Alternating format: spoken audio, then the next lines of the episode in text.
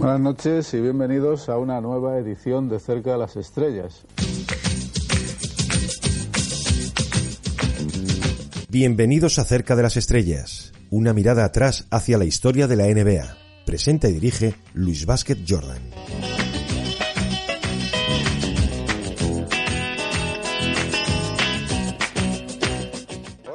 Noches, bienvenidos al club. Estamos en el Alamo Down de Texas. El espectáculo está servido y dentro de unos instantes la cita con las estrellas de la conferencia este y de la conferencia oeste. Pues yo sí, yo hacía hace muchos años. Michael Jordan, atención, el vuelo va a despegar. Guayater, Scotty, Y se pone por delante. y se pone por delante. Qué barbaridad. Ahí está, se va a- espera, espera que la lanza.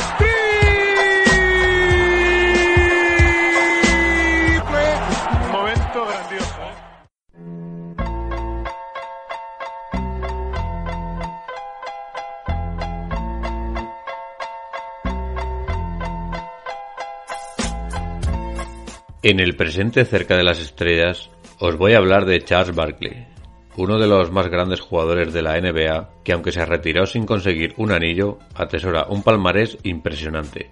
MVP de la NBA en el año 1993, dos veces campeón olímpico en los años 92 y 96, jugador incluido dentro de los 50 mejores jugadores del siglo XX en la NBA y Hall of Famer desde el año 2006.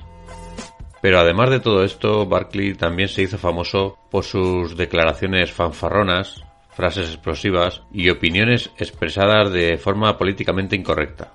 Una actitud que más tarde le ha valido para darle una gran popularidad y un puesto como comentarista deportivo en la televisión norteamericana. Charles Barkley nació en Alabama, en los suburbios de Leeds, y pasó una infancia no muy feliz, viviendo en caravanas e incluso teniendo que, que robar para comer. Desde su época en la universidad ha estado acostumbrado a enfrentarse con pivots mucho más altos que él y aún así superarles por su gran volumen e intensidad. De ahí ese, ese mote siempre conocido como el gordo Barkley. A pesar de sus innumerables declaraciones polémicas y sus escándalos, Barkley fue el máximo reboteador de la NBA durante varias temporadas y una figura desde su primer año, pasando de ser un novato a un all-star en solo tres años.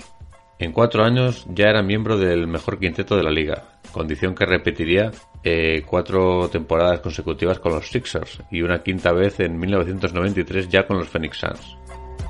Charles Barkley se perdió los Juegos Olímpicos de 1984 de Los Ángeles por su incapacidad para comportarse delante del que era el sargento, entrenador Bobby Knight, en la última preselección de Estados Unidos, y le dieron, le dieron la patada precisamente por eso, por su falta de modales.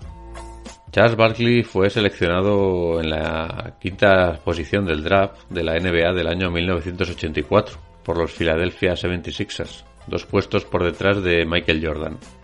Se unió a un equipo ya veterano que incluía al Dr. J y a Moses Malone, jugadores que ganaron el campeonato con los Sixers en el año 1983. Bajo la tutela de Moses Malone, Barkley fue capaz de controlar sus problemas de peso y aprendió a prepararse correctamente para una liga como, como era la NBA. Promedió 14 puntos y casi 9 rebotes por noche en su primera temporada, siendo elegido en el mejor quinteto de rookies. Durante su segundo año, Barkley se convirtió ya en el máximo reboteador del equipo, con 12,8 por partido, y en el segundo máximo anotador, con 20 puntos por noche.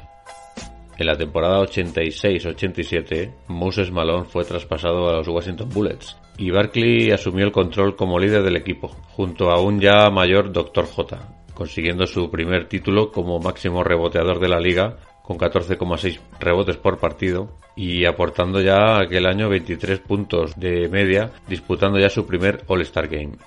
Ya en la temporada 87-88, Julius Erving anunció su retirada del baloncesto y Barkley se convirtió ya en el jugador franquicia. Jugando 80 partidos y promediando 28 puntos por partido y casi 12 rebotes por noche, Barkley apareció en su segundo All-Star Game consecutivo y por primera vez fue elegido en el mejor quinteto de la temporada. Pese a ello, por primera vez los Philadelphia 76ers no se clasificaron para los playoffs, algo que no ocurría en Filadelfia desde la temporada 74-75. Durante la temporada 89-90, A pesar de recibir más votos, Barkley finalizó segundo en la votación del MVP de la temporada, detrás de Magic Johnson. La temporada 91-92 fue la última de Barkley en los Sixers y en ella cambió su dorsal 34 por el 32, en honor a Magic Johnson, jugador que acababa de anunciar su retirada profesional al haber contraído el virus del VIH.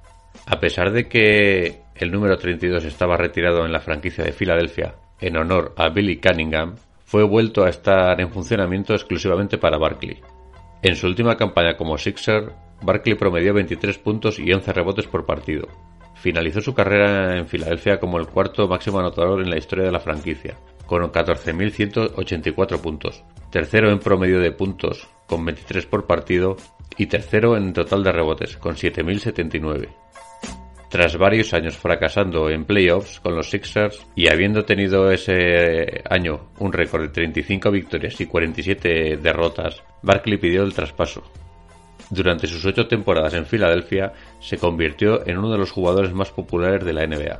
Sin embargo, su juego abierto y agresivo también causó problemas y polémicas, como aquella pelea con el pívot Bill Lambier de los Detroit Pistons en el año 1990, un espectáculo que trajo múltiples multas por parte de la NBA y otro día en el que Barkley lanzó un escupitajo a un fan.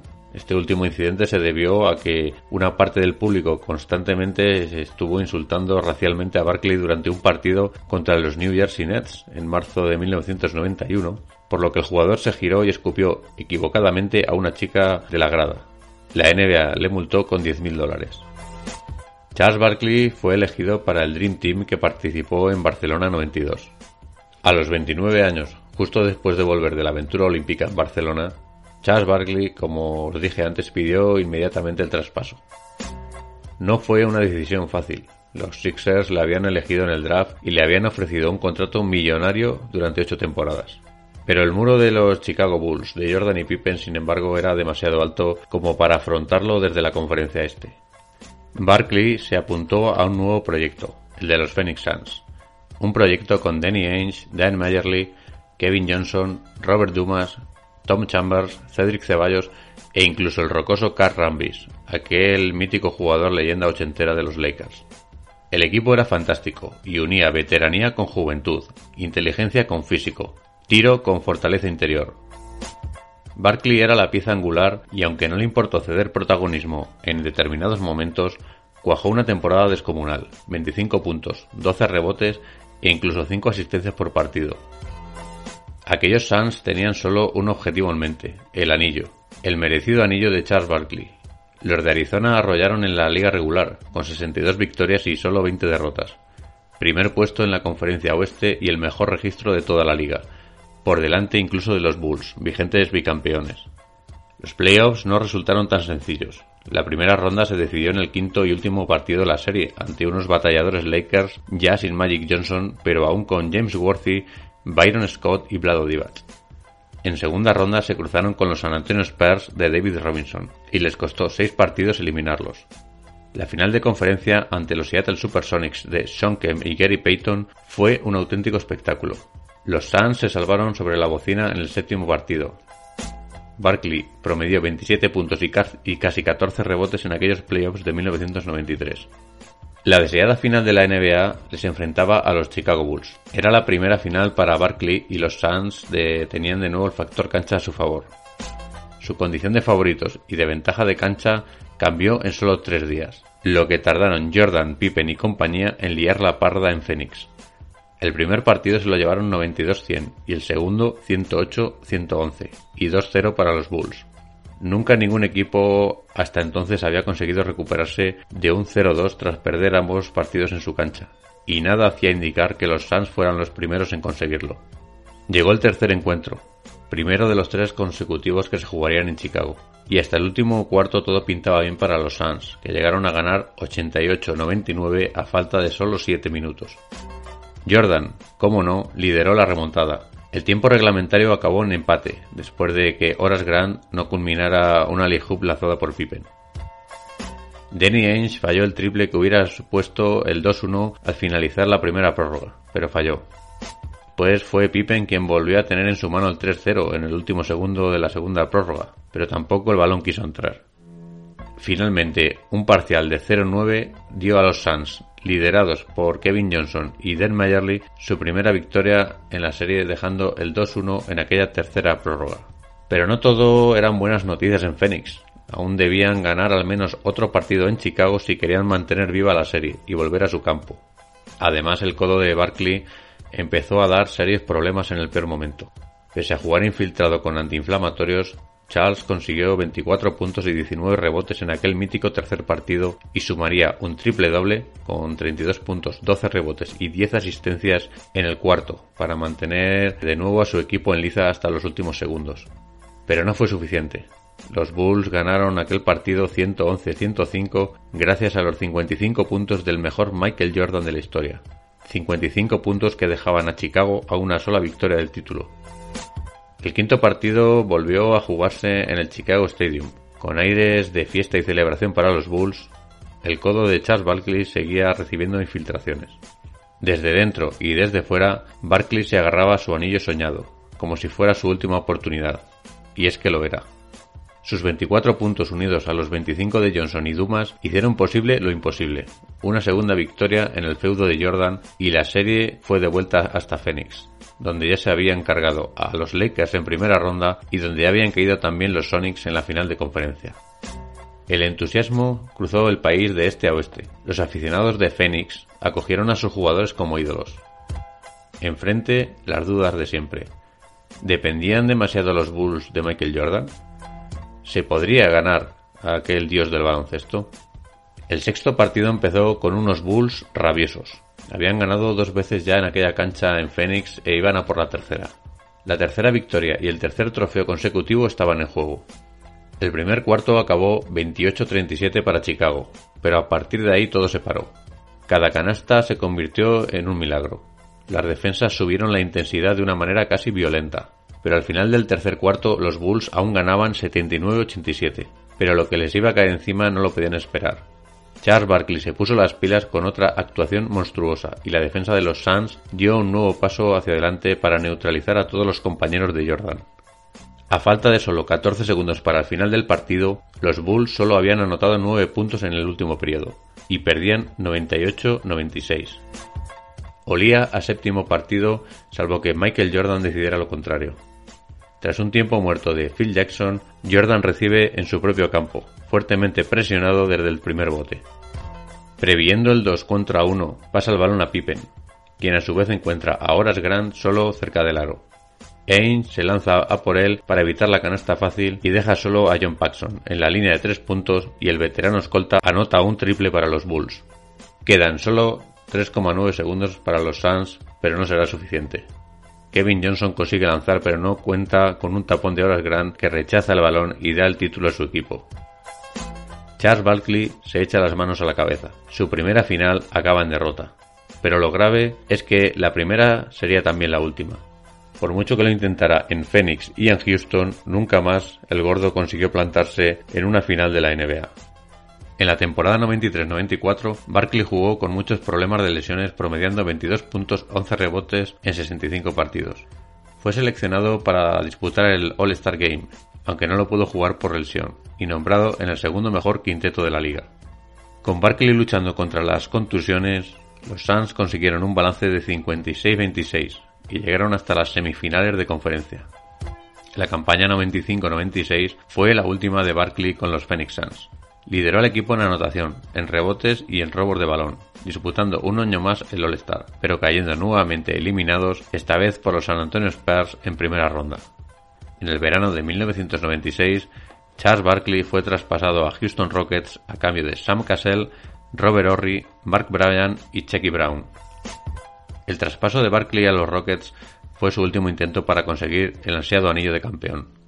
Fichó por un veterano equipo que incluía a dos jugadores nombrados entre los 50 mejores de la historia, como eran Hakim Olajuwon y Clyde Drexler. Pero Charles eh, tuvo problemas de lesiones durante toda la temporada y solamente pudo jugar 53 partidos. Los Rockets finalizaron la temporada regular con un balance de 57-25 y llegaron hasta las finales de conferencia, donde fueron eliminados en 6 partidos por los Utah Jazz.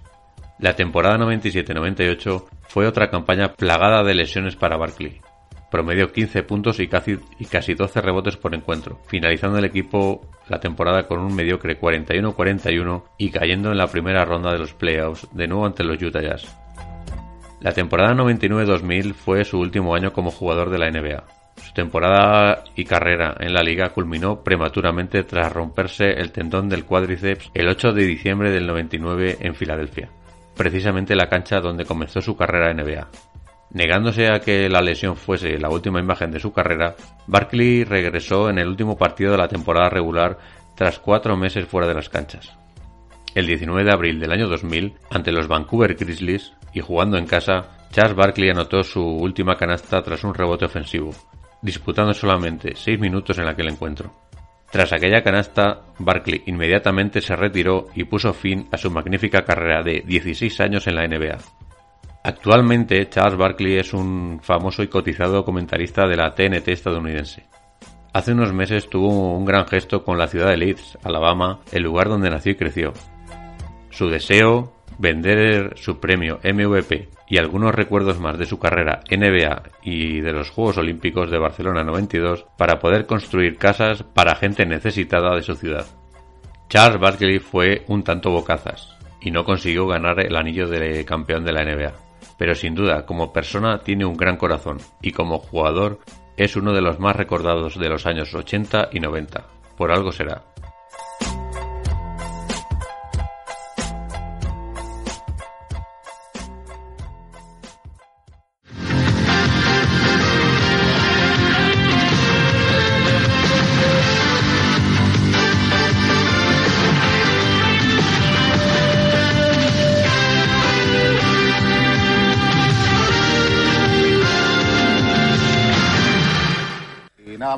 ¿Qué os puedo decir?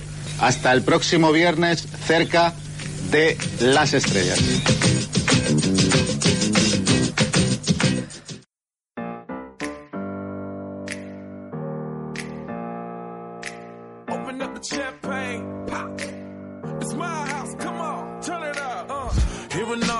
Mi nombre es Luis y mi cuenta personal en Twitter es arroba betjordan barra baja. Sígueme ahí y podrás estar informado de toda la actualidad NBA al instante. Puedes seguirme también en la cuenta de Twitter del podcast, arroba cercaestrellas barra baja, en la que aparte de la emisión semanal tendrás cada día vídeos y fotos de NBA vintage de hace años que seguro te gustarán. Recuerda también suscribirte al podcast en iBox, en Spotify, en YouTube o en la plataforma que utilices, y así te avisarán de cada nueva publicación. Y nada más, la semana que viene volveré por aquí para recordar otro personaje, equipo o momento histórico de la NBA. Hasta luego.